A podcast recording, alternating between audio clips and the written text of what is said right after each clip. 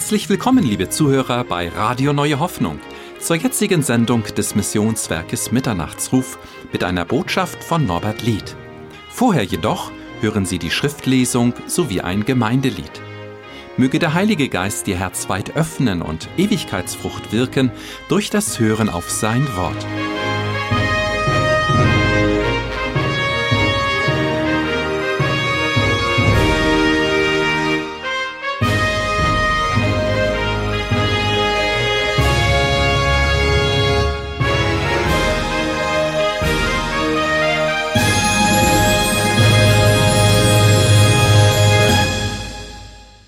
Wir haben die Freude, dass heute Morgen Norbert Lied uns die Botschaft weitergibt unter dem Thema ein prophetisches Gleichnis.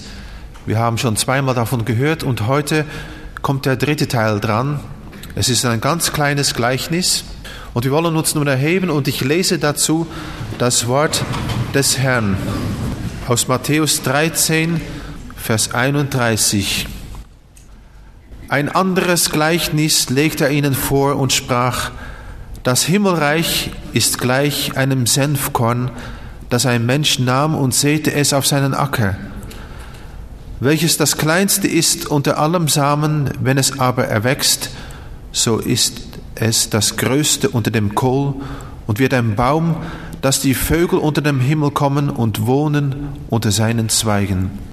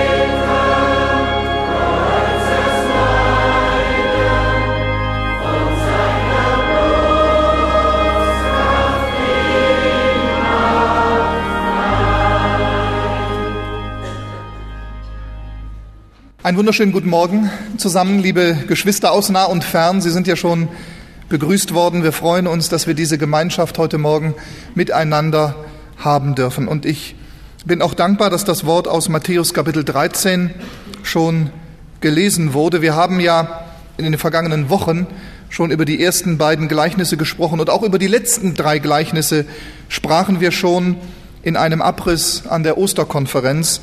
Nun geht es hier um das dritte Gleichnis, das Gleichnis vom Senfkorn. Ich möchte es bitte noch einmal lesen, damit es uns lebendig vor Augen steht.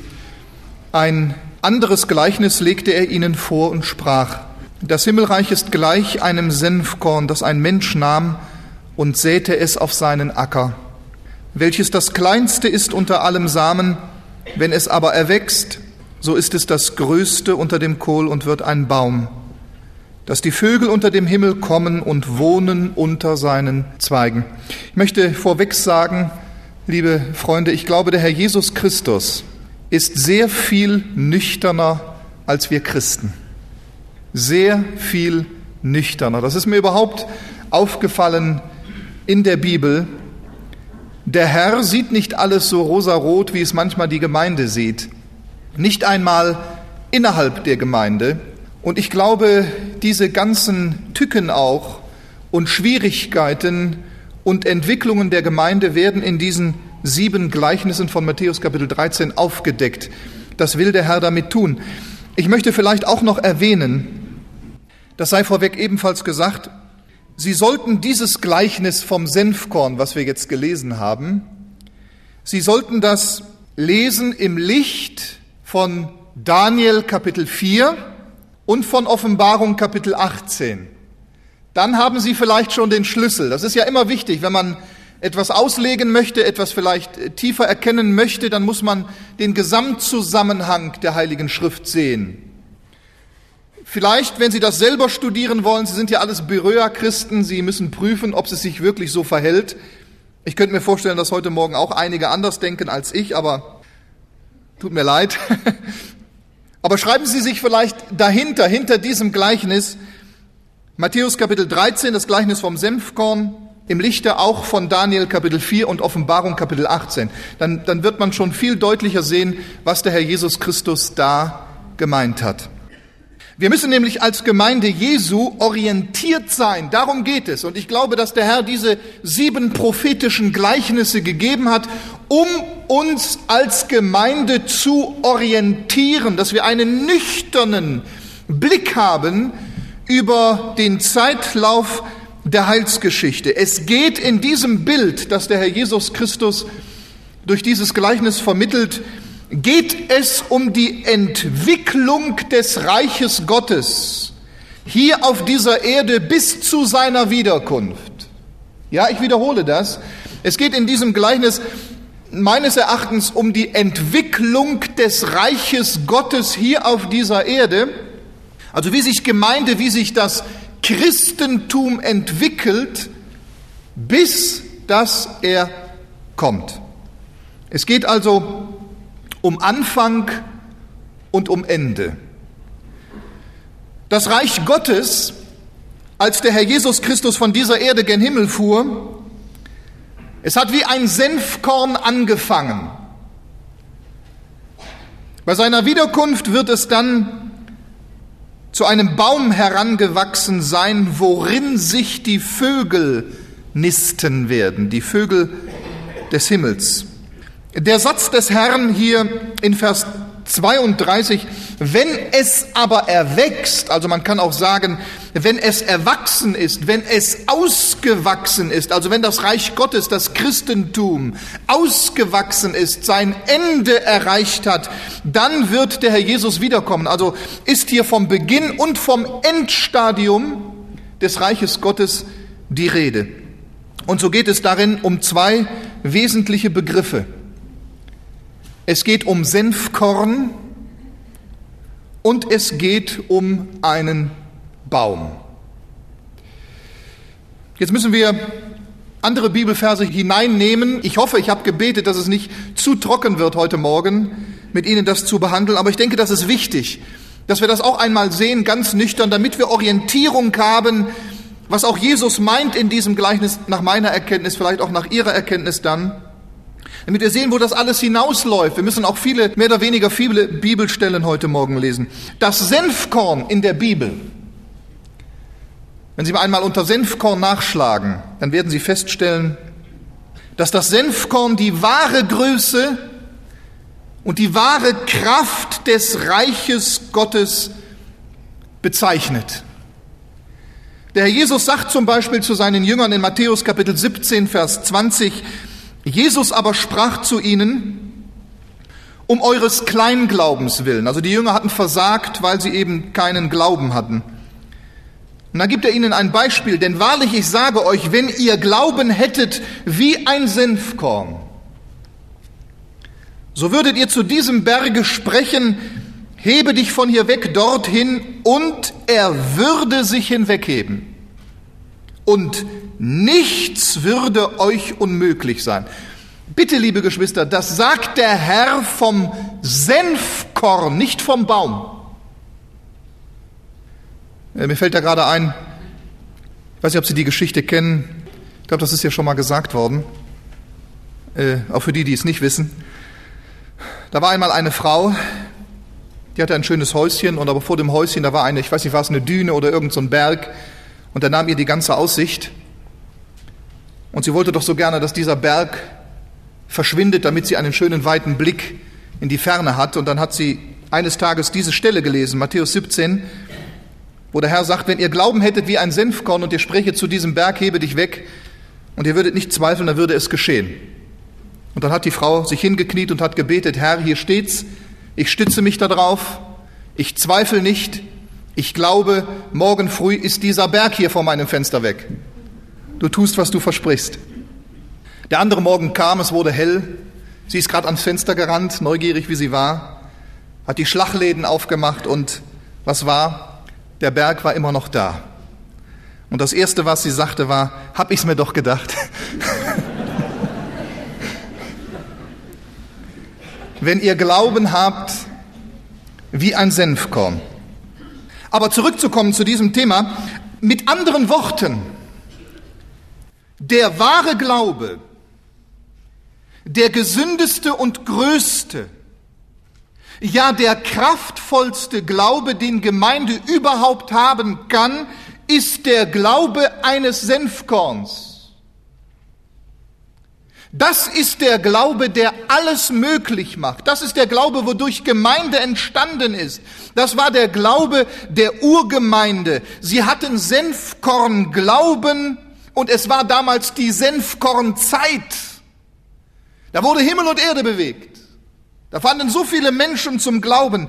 Jesus sagte auch verschiedentlich, dass die Gemeinde immer eher klein sein wird, dass sie unscheinbar bleibt. Er sagt, bei der Gemeinde handelt es sich um eine relativ kleine Schar, die oftmals verfolgt und sogar angefochten wird. Nicht und niemals um einen großen Baum. Ich denke, Sie verstehen schon, worauf ich hinaus will. Es handelt sich bei der Gemeinde nicht um einen großen Baum. Es handelt sich bei der wahren Gemeinde um Senfkorn.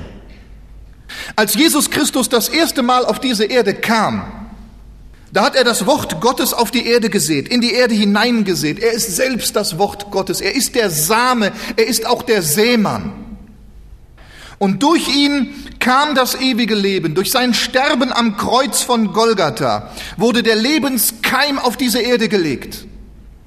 Und als Jesus dann gen Himmel fuhr, dahinter ließ er, stelle Sie sich vor, elf Jünger, die ihm entsetzt nachschauten. Mehr nicht, elf Jünger. Einer hatte sich erhängt, elf Jünger sind geblieben. Aber in diesen elf Jüngern lag der Senfkorn des ewigen Lebens. Das hatte der Herr ihnen hinterlassen. Winzig klein und doch voller Lebenskraft. Sehen Sie diese kleine Schar von elf Personen, im Gegensatz zu dieser riesigen Welt. Und dennoch sind sie die Vertreter des Reiches Gottes auf dieser Erde gewesen. Und durch sie ist die Gemeinde entstanden. In diesem Senfkorn entstand die ganze große Gemeinde Jesu, die auf den Grundstein der Propheten und Apostel gelegt ist, wo Jesus Christus selbst der Eckstein ist. Gesund, voll Leben, aus Gott voll Heiligen Geistes. Das ist Urgemeinde. Senfkorn glauben. In der Apostelgeschichte liest man das, der Herr tat täglich hinzu, die da gläubig wurden. Also die gesunde, geistgewirkte Gemeinde trägt die Charakteristik des Kleinseins in sich. Das bezeichnet ihre wahre Größe. Jesus sagt in Lukas 9, 48, denn wer der Kleinste ist unter euch allen, der ist groß. Nie prachtvoll überragend und schattenlegend auf viele andere. Oder in Lukas 12, 32, fürchte dich nicht, du kleine Herde, denn es hat eurem Vater gefallen, euch das Reich zu geben. Oder denken wir nur an Offenbarung 3, Vers 8, ich weiß deine Werke, siehe, ich habe vor dir gegeben eine offene Tür, die niemand schließen kann, denn du hast eine kleine Kraft und hast mein Wort behalten, das ist der Same immer, und meinen Namen nicht verleugnet. So gesund und so wirkungsvoll hat die Gemeinde damals begonnen durch den, der in ihr wohnt, durch Jesus Christus. Nun aber die weitere Entwicklung von wahrer Gemeinde Jesu zeigt, und ich glaube, dass der Herr das aufzeigen will, dass dieses anfängliche Christentum eines Senfkorns im Laufe der Jahrhunderte entartet zu einem riesigen Baum. Das ist nicht positiv gemeint, glaube ich. Das ist negativ gemeint. Damit deutet der Herr nämlich prophetisch den weiteren Verlauf der Entartung des Christentums an im Zeitalter seiner Wiederkunft bezeichnet das Senfkorn die wahre Größe, die wahre Herrlichkeit, die wahre Kraft von Gemeinde Jesu, so bezeichnet der Baum am Ende der Tage die falsche, entartete Größe des Reiches Gottes auf dieser Erde. Und der Herr ist da ganz nüchtern gewesen. Er hat gesagt, es gibt einen guten Knecht, es gibt einen bösen Knecht. Er hat nicht alles rosarot gesehen, der Herr, nicht einmal in der Gemeinde. Und er hat damals schon gesehen, was aus der wahren Christenheit noch kommt. Es gibt die wahre Christenheit. Die wahre Christenheit wird immer klein bleiben, immer senfkornmäßig. Aber aus dieser kleinen Schar, aus dieser wahren Christenheit erwächst auch etwas Entartetes. Das wahre Christentum ist kein Baum, dem alle Welt zu Füßen legt und wo sich alle Welt und alle Lehren und die Vögel des Himmels, wir werden nachher noch kommen, was das meines Erachtens bedeutet, sich einnisten kann. Das ist nicht wahre Christenheit. Aber der Herr wollte aufzeigen die Entartung der Christenheit am Ende der Tage. Das bezeichnet der Baum. Eine Christenheit, die mit Christus gar nicht mehr viel oder zum Teil sogar gar nichts mehr zu tun hat. In welchem die Welt Raum gefunden hat. Ja, es geht sogar prophetisch so weit, die selbst zum Weltreich wird. Es gibt eine Christenheit in Anführungsstriche, die kommt letztlich aus dem wahren Christentum, ist aber entartet und wird dann selbst zum Weltreich. Ich möchte versuchen, Ihnen das anhand des Zusammenhangs der Bibel aufzuzeigen heute Morgen. Zunächst einmal, jeder, der sich mit Botanik ein bisschen da auskennt oder ich gehöre eigentlich weniger zu denen, die sich damit auskennen. Aber ich habe das auch schon gemerkt oder beziehungsweise nachgeschlagen, nachgelesen. Da heißt es, das Senfkorn nämlich, wenn es artgerecht wächst, bleibt es eher ein großer Strauch. Es wird zu einem großen Strauch. Nur durch eine nicht artgerechte Entwicklung kann es zu einem Baum werden, verliert dann aber die Substanz, hat keine Kraft mehr äußerlich groß, innerlich schwach. Und jetzt denken wir mal, denken wir ruhig einmal jetzt so ganz konkret, denken wir einmal an die Ökumene, denken wir an den riesigen Apparat des Weltkirchenrates, denken wir an die liberale Theologie, die ja letztlich ihre Wurzel im wahren Christentum haben. Das ist alles aus dem wahren Christentum, aus dem Senfkorn entstanden, aber ist mit der Zeit entartet ist liberal geworden, ist weltlich geworden, ist zu einem riesigen Apparat geworden, wird zu einem Weltreich. Jesus Christus hat damals schon gesehen, was aus dem Christentum wird, in dem Moment, wenn er wiederkommt. Das wahre Christentum, ich wiederhole bewusst, bleibt ein Senfkorn-Christentum voller Kraft und Substanz Gottes. Das sind die wahren Christen. Es bleibt immer eine kleine Schar voller Kraft, voller Substanz, voll Heiligen Geistes, wo Gott hinzutut, die etwas bewegt in dieser Welt. Aber aus diesem Christentum erwächst auch ein, leider, ein falsches Christentum, ja sogar ein Antichristentum, das zu einem Weltreich wird, gleich einem Baum heranwächst, wo sich dann die vielen, vielen Tiere und die Vögel des Himmels versammeln können. Ich dachte auch an, an Epheser Kapitel 6, Vers 12. Ich kann dann vielleicht später noch darauf zurückkommen, warum ich daran dachte. Da sagt der Apostel Paulus, dass sich unter dem Himmel die bösen Geister befinden, ja? Sagt er in Epheser 6, 12. die bösen Geister unter dem Himmel. Ihr habt nicht zu kämpfen mit Fleisch und Blut, sondern mit mächtigen und gewaltigen, mit den bösen Geistern unter dem Himmel, wo sich viele Tiere und die Vögel des Himmels, sagt Jesus, versammeln, wenn das Christentum entartet ist zu einem Baum. Sind wir doch nüchtern und stellen uns das ruhig vor Augen. Das Reich Gottes hat heute neben dem wahren Reich, neben dem wahren Christentum, eine Gestalt angenommen, die entartet ist in dem alles Platz hat. Alle Vögel dieser Welt, des Himmels, viele Lehren, viele Religionen, Sekten, man schließt sich zum Teil zusammen. Das meiste kommt sogar irgendwie aus dem Christentum. Und das alles ist auf dem Weg, ein antigöttliches Weltreich zu werden, ein riesiger Baum mit Weltglanz und Weltmacht. Senfkorn bedeutet das wahre Christentum. Der Baum bezeichnet das religiöse Babylon der Endzeit. Das religiöse Babylon der Endzeit hat unter anderem auch seine Wurzel im Senfkorn, ist aber entartet, hat mit Christus nichts mehr zu tun.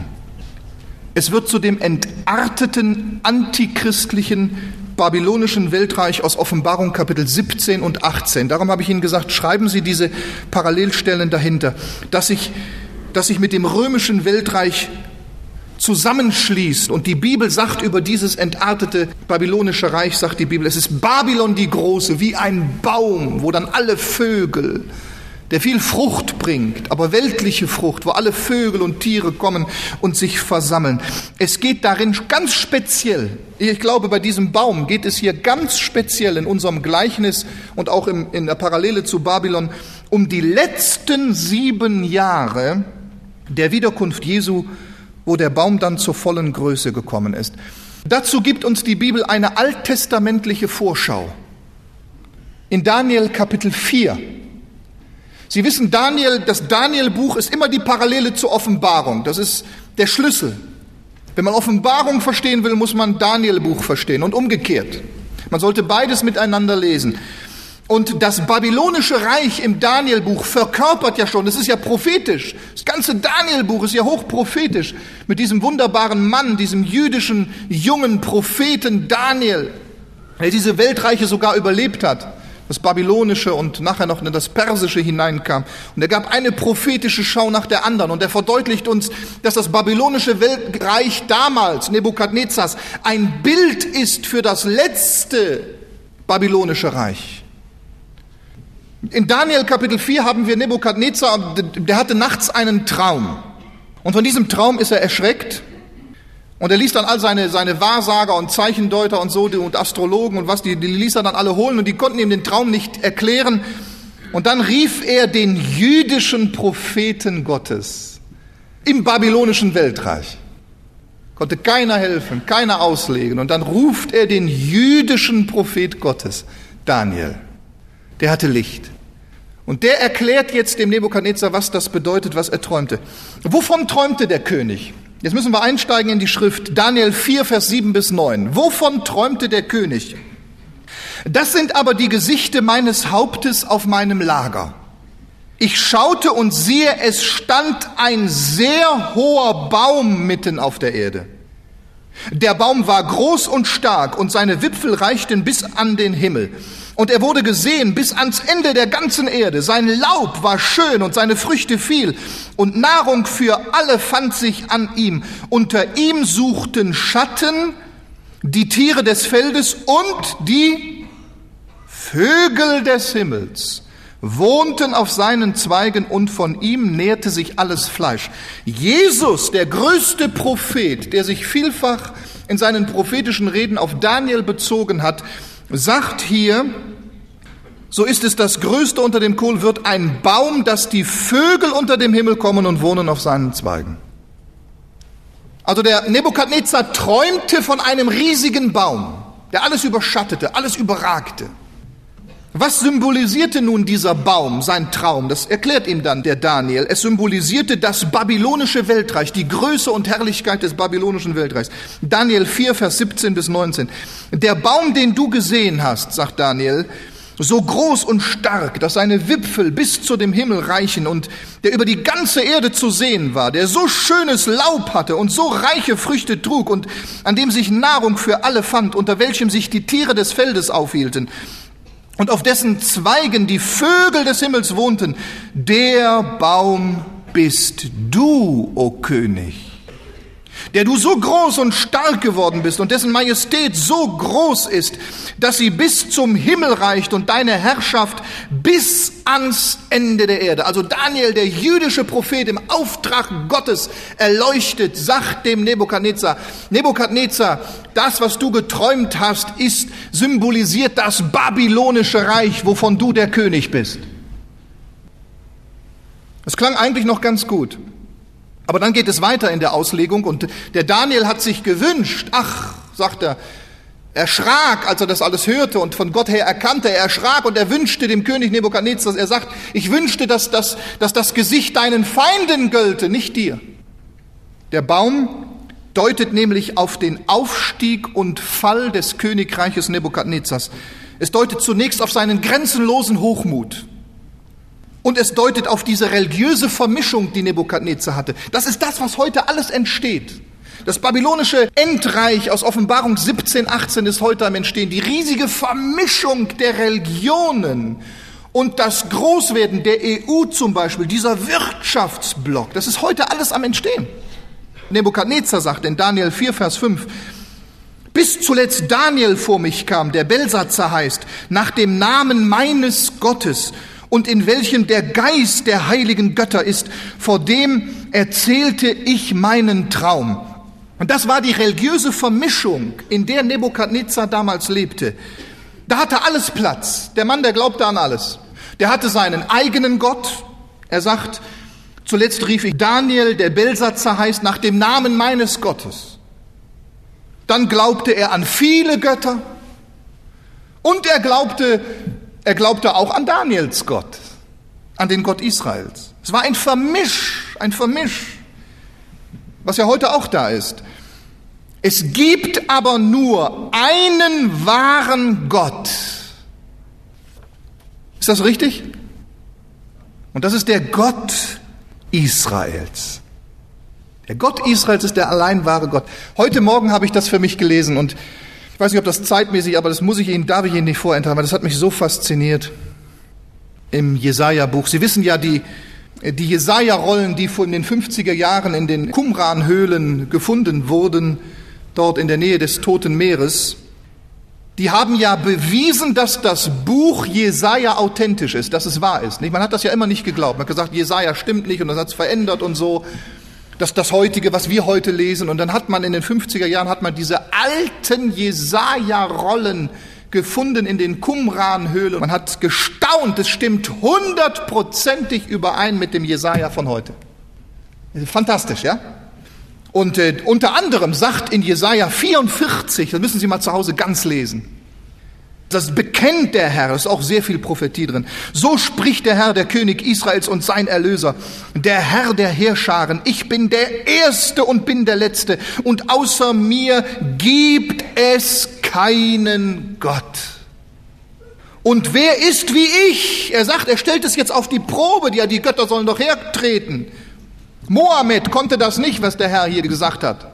Es gibt keine einzige Weissagung auf das Auftreten von Mohammeds. Hat es nie gegeben. Wer ist wie ich? Er rufe und verkündige es und lege es mir der. Wer hat von Urzeiten her das Kommende hören lassen? Und was eintreten wird, sollen sie uns verkündigen. Erschreckt nicht und zittert nicht, habe ich es dich nicht schon längst hören lassen und es dir verkündigt und ihr seid meine Zeugen? Gibt es einen Gott außer mir? Gibt es einen Fels? Ich kenne keinen. Gott sagt, ich bin der wahre Gott, denn nur ich kann Zukünftiges verkündigen, dass es auch wirklich eintrifft. Und dann gibt er gerade den Beweis, das finde ich so wunderbar. Er gibt gerade den Beweis. Er sagt ja noch in Vers 7, äh, wer ist wie ich, ich, der es rufe und verkündige es, wer hat von Urzeit her das Kommende hören lassen? Und jetzt sagt Gott in Vers 28 von Jesaja, der von Kyros spricht, mein Hirte, er wird alles ausführen, was mir gefällt, indem er von Jerusalem sagen wird, es werde aufgebaut und der Grundstein des Tempels werde gelegt. Jetzt sagen Sie vielleicht, ja, und? Wer war Kyros? Kyros war der große persische König. Er war der eigentliche Begründer des Weltreiches Persien. Darius war, ich, soweit ich weiß, sein Enkel der dann in Daniel 5 geschrieben steht und das Reich Babylons zerstörte. Jesaja ist ungefähr mindestens 200 Jahre vorher geschrieben. Und der persische König wird sogar mit Namen genannt.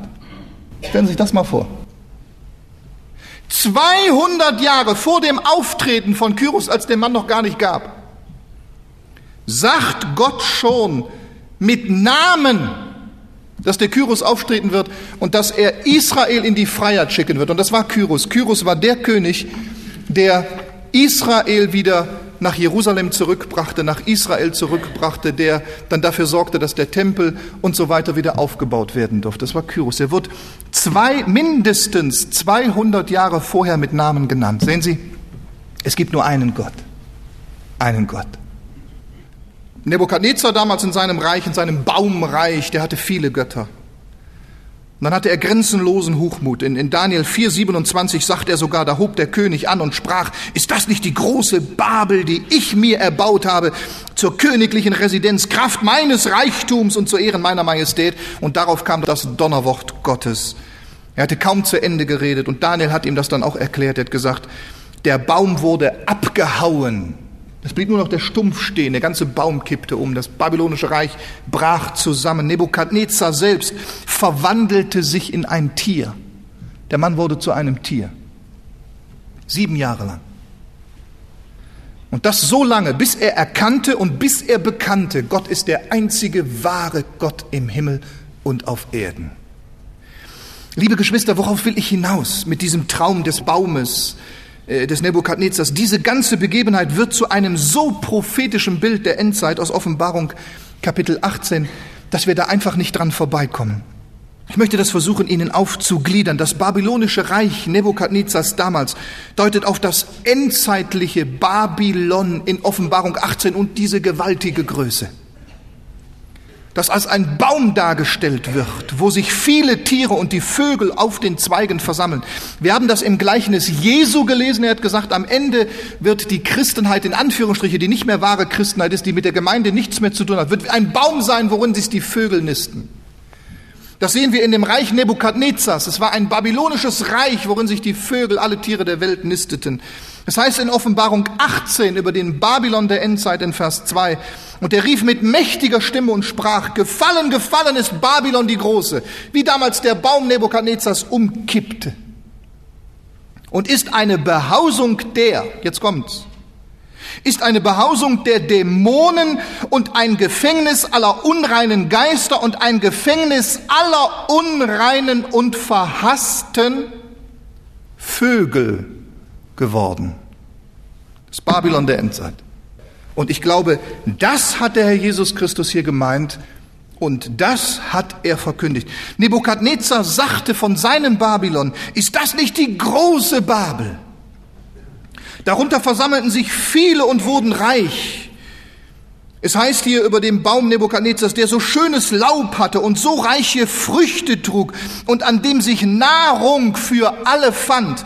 Das Gleiche wird über dem endzeitlichen Babel in Offenbarung 18 gesagt. Da heißt es in Vers 4, es trägt reiche Früchte.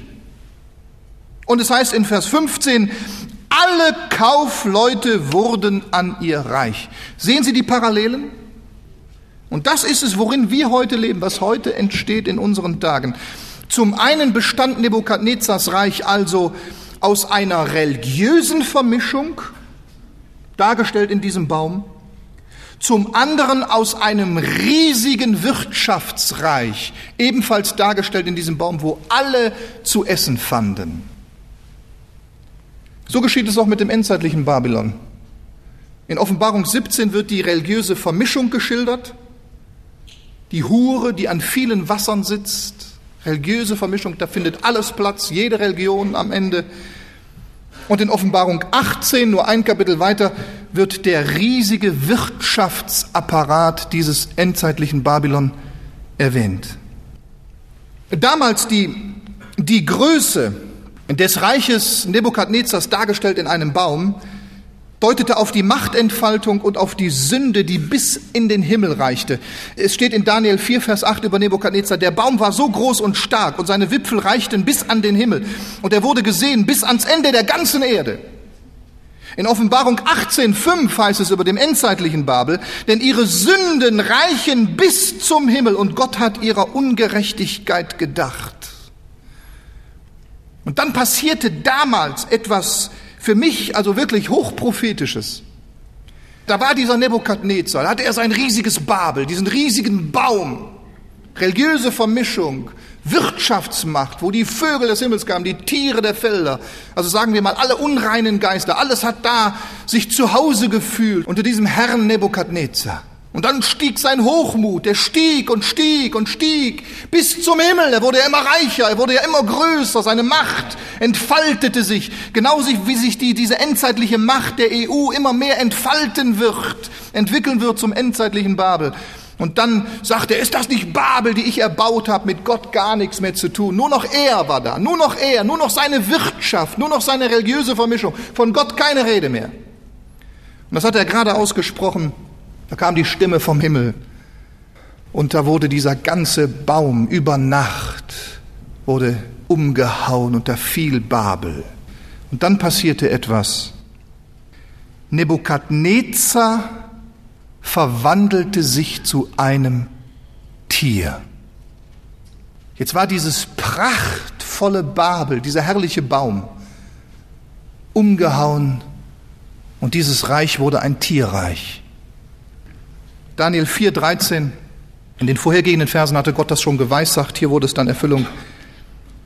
Sein menschliches Herz soll verwandelt und das Herz eines Tieres ihm gegeben werden und sieben Jahre sollen über ihm vergehen. Ist das nicht interessant?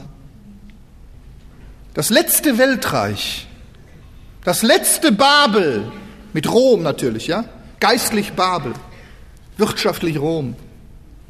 Das letzte Babel, das letzte Weltreich dieser Erde wird zu einem Tierreich, oder nicht?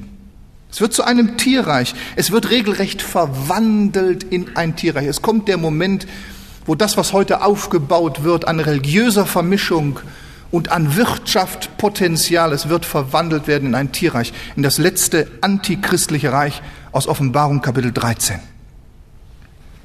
Genauso wie der Baum Nebukadnezar, sein Reich damals vernichtet wurde, genauso wird das endzeitliche Babel, der endzeitliche Baum auch vernichtet werden. Wodurch denn? Durch einen Wächter, der vom Himmel kam. Daniel 4, Vers 10 bis 11.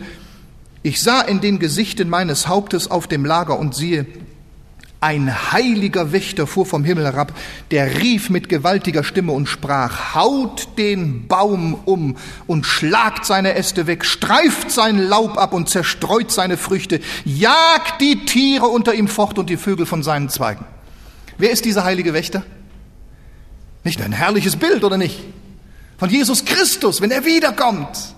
Und dann wird das Gleiche passieren mit Babel. Lesen Sie mal Offenbarung Kapitel 18, wenn die Kaufleute von ferne stehen und sie werden schreien, in einer Stunde alles verdorben, der ganze Reichtum, alles weg. Genauso wie hier, haut den Baum um, schlägt seine Äste weg, streift das Laub ab, zerstreut seine Früchte, jagt die Tiere unter ihm fort und die Vögel von seinen Zweigen. Dieser heilige Wächter, der vom Himmel kommt, ist eine Anspielung auf den letzten großen Tag des Herrn, die Wiederkunft Jesu in großer Kraft und Herrlichkeit. Es wird angedeutet, Offenbarung 18, Vers 1 und 2 über das endzeitliche Babel. Danach sah ich einen Engel aus dem Himmel herabsteigen. Der hatte große Gewalt. Und die Erde wurde erleuchtet von seiner Herrlichkeit. Die Bibel sagt, wenn Jesus kommt, dann wird wie der Aufgang eines Blitzes vom Aufgang der Erde bis zu ihrem Untergang, wird die ganze Welt erleuchtet werden. Das wird ein, ein Schauspiel werden, ihr Lieben. Das, das, das ist unwahrscheinlich. Und er rief mit mächtiger Stimme und sprach, Gefallen, gefallen ist Babylon, die Große. Genauso wie das Babel Nebukadnezars. Und dann, das werden Sie selber schon mitgekriegt haben, die Länge der Zeit, in welcher Nebukadnezars Baum sozusagen oder Reich zu einem Tierreich wurde, deutet auf die Länge der Zeit der großen Trübsal. Wir haben gelesen in Daniel 4, Vers 13, sein Herz soll verändert werden, dass es kein menschliches mehr sei und es soll ihm ein tierisches Herz gegeben werden und sieben Zeiten sollen darüber vergehen. Elberfelder Bibel sagt, sieben Jahre sollen darüber vergehen. Wir wissen, dass die letzte Machtentfaltung des großen Baumes, des babylonischen Weltsystems, des Tierreiches hier auf dieser Erde, wie lange dauert? Sieben Jahre.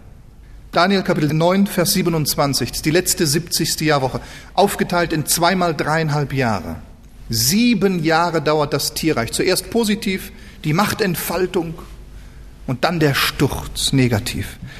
Und am Ende dieser Zeit wird alle Welt erkennen, dass der Herr der Gewaltige ist über alle Reiche und dass sein Reich ewig besteht. Nebukadnezar hat das nachher dann, am Schluss hat er das erkannt und bekannt. Er sagte, aber nach Verlauf der Zeit, nach diesen sieben Jahren, hob ich Nebukadnezar meine Augen zum Himmel empor und mein Verstand kehrte zu mir zurück. Da lobte ich den Höchsten und pries den, der ewiglich lebt und verherrlichte ihn, dessen Herrschaft eine ewige ist und dessen Reich von Geschlecht zu Geschlecht währt. Das heißt in Offenbarung 19.6, wenn dieser Tag kommt und der Herr Jesus erscheint, und ich hörte wie die Stimme einer großen Menge und wie das Rauschen vieler Wasser und wie die Stimme starker Donner. Alle Welt wird es dann bekennen. Jede Religion wird es bekennen. Die sprachen Halleluja, denn der Herr, unser Gott, der Allmächtige, ist König geworden. Andere übersetzen, hat sein Reich eingenommen. Zurück zu unserem Gleichnis.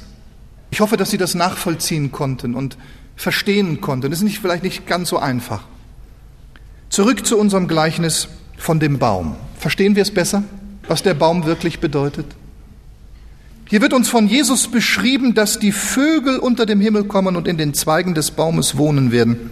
Ja? Ist größer geworden zu einem Baum, dass die Vögel unter dem Himmel kommen und wohnen unter seinen Zweigen, sagt Jesus. Jetzt der Zusammenhang. Laut dem ersten Gleichnis, was wir vor einigen Wochen ja schon mal durchgenommen haben, das vierfache Ackerfeld, sind die Vögel, die den Samen von dem Weg wegpicken, die Komplizen des Argen, des Teufels. Die picken den guten Samen weg. Ja, wissen Sie es noch? Ja? Das ist das erste Gleichnis in Matthäus 13, Vers 4. Und indem es säte, fiel etliches an den Weg, da kamen die Vögel und fraßen es auf. Es wird dann ausgelegt, Vers 19, wenn jemand das Wort vom Reich hört und nicht versteht, so kommt der Arge, also der Teufel, und reißt hinweg, was da gesät ist in sein Herz. Und das ist der, auf welchem auf dem Weg gesät ist. Also die Vögel sind die Komplizen des Teufels, sind Dämonen. Es sind Dämonen. Das erste Gleichnis ist der Schlüssel zu den anderen Gleichnissen. Wenn im ersten Gleichnis die Vögel, die sich auf dem Baum setzen, oder im ersten Gleichnis, die, die, die an den Weg kommen und, und, und den Samen wegpicken, Satan und seine Dämonen darstellt, dann kann es hier nicht anders sein, oder meinen Sie doch? Der Herr widerspricht sich nicht, wenn er die Gleichnisse sagt. Es hat alles dieselbe Bedeutung. Er bleibt auch immer der Seemann. Und der Same ist immer das Wort Gottes durch die ganzen Gleichnisse hindurch. Diese Vögel wurden im Traum Nebukadnezars gesehen und die Vögel des Himmels wohnten auf seinen Zweigen. Und von ihm nährte sich alles Fleisch. Und im Babylon der Endzeit werden sie auch erwähnt. Und er rief mit mächtiger Stimme in Offenbarung 18.2, Gefallen, gefallen ist Babylon die Große und ist eine Behausung der Dämonen und ein Gefängnis aller unreinen Geister und ein Gefängnis aller unreinen und verhassten Vögel geworden. Das ist der Baum hier, das hat Jesus schon gesehen. Stellen Sie sich das mal vor, liebe Geschwister, was aus der Christenheit letztlich entsteht. Müssen wir natürlich getrennt sehen von der wahren Christenheit, die bleibt auch. Aber das ist immer eine kleine Schar. Es ist wie ein Senfkorn geblieben. Und diese wahre Christenheit wird entrückt. Und der Baum, der wird dann wachsen, wachsen. Sieben Jahre wird er stehen. Und die unreinen Geister und verhassten Vögel des Himmels werden kommen und in seinen Zweigen nisten. Sehen Sie mal, das hat Jesus damals schon gesehen was aus dem Christentum wird, wie gefährlich das ist, ihr Lieben, wie gefährlich das ist, sich mit anderen Lehren, mit falschen Lehren oder mit Ökumene oder was, oder diese Dinge einzulassen. Dreimal werden die Vögel als etwas Negatives, Endzeitliches dargestellt. Und in diesem Zusammenhang verstehen wir das Gleichnis dann auch des Herrn Jesus Christus. Es geht um dämonische Lehren. Es geht um Sekten. Es geht um Religionen, die sich neben einschleichen wollen, die sich am Ende zusammenschließen, die alle in diesem großen Baum Platz finden. Ökumene, was sagt sie denn? Kommt alle her. Kommt alle her. Buddhisten, alles, alles hat Platz. Moslems, alles kommt, kommt. Kirchen, die evangelische Kirche, die katholische, alles kann kommen. Ökumene, riesiger Baum. Kommt angeflattert. Bei uns findet ihr Platz. Das kann nicht im Senfkorn passieren. Es passiert in dem Baum der letzten antichristlichen Kirche. So aber, wie es gefallene Engel gibt, und das möchte ich vielleicht noch im positiven Sinn erwähnen, so wie es gefallene Engel gibt, die als Dämonen, als unreine Vögel bezeichnet werden, die sich dann in diesem Baum setzen, so gibt es auch die Engelwelt Gottes, nicht wahr? Mindestens zwei Drittel noch. Ein Drittel ist gefallen, sagt die Bibel, ja? Ein dritter Teil der Engelwelt ist gefallen mit dem, mit dem Fall Luzifers, nicht wahr? Jesaja 14, ich glaube Hesekiel 28, hat Satan, als er gefallen ist, als er sich über den Thron Gottes erheben wollte und, und gefallen ist, hat einen dritten Teil der Engel mitgerissen. Unreine Geister geworden, Dämonen. Darum, nebenbei vielleicht mal gesagt, Tote erscheinen, erscheinen den Menschen nicht. Tote nicht, es sind immer Dämonen. Es sind immer Dämonen. Nicht die Verstorbenen, die sind im Totenreich und die bleiben da bis zur Auferstehung. So aber wie es diese gefallenen Engel gibt als unreine Vögel, so gibt es auch die Engelwelt Gottes, die als reine Vögel bezeichnet werden. Das sind dann die, mit welchen der Herr Jesus Christus wiederkommen wird. Auch mit seiner Gemeinde wird er wiederkommen. Und dann werden diese Engel ausgesandt und dann werden sie die zerstreuten Israels, die Juden von den vier Enden der Erde werden sie sammeln, alle nach Jerusalem hin. Und das wird so herrlich geschildert. Äh, zum einen Matthäus 24, 31, die Engel werden ausgesandt, aber in Jesaja 31 so im Bild, Vers 4b und 5 heißt es, wenn der Herr kommt. Also wird auch der Herr der Heerscharen zur Verteidigung auf den Berg Zion und auf dessen Höhen hervorkommen. Also das ist ja die Verteidigung, weil das ist ja dann Hamageddon, ja? Die Endschlacht Hamageddon. Und dann heißt es, ich lese nochmal, also wird auch der Herr der Herrscharen zur Verteidigung auf den Berg Zion und auf dessen Höhen herabkommen, gleich flatternden Vögeln. So wird der Herr der Heerscharen Jerusalem beschützen, erretten, verschonen und befreien. Mit der Engelwelt Gottes. Liebe Geschwister, können Sie so mir dieses Gleichnis nachvollziehen, dass in diesem dritten Gleichnis, das der Herr Jesus Christus prophetisch weitergibt, die Entwicklung des Himmelreiches spricht, von einem Senfkorn, dem reinen Christentum, dem reinen Evangelium, zu einem Baum der letzten antichristlichen Kirche. Die Zeit ist um. Wir können es nicht mehr jetzt persönlich anwenden. Ich möchte vielleicht nur noch das eine sagen. Hüten wir uns radikal vor der Größe des Baumes. Ich bin Gott dankbar, dass Bruder Malgo das in seinem Missionswerk von Anfang an erkannt hat und klar durchgezogen hat, um sich bloß nicht mit der Ökumene oder etwas dergleichen einzulassen. Wir müssen unbedingt dieser Linie treu bleiben. Das wahre Christentum besteht im Senfkorn, das Falsche im Baum und der Hochmut kommt vor dem Fall. In diesem Sinne wollen wir das dritte Gleichnis vom Senfkorn und diesem großen Baum verstehen. Amen.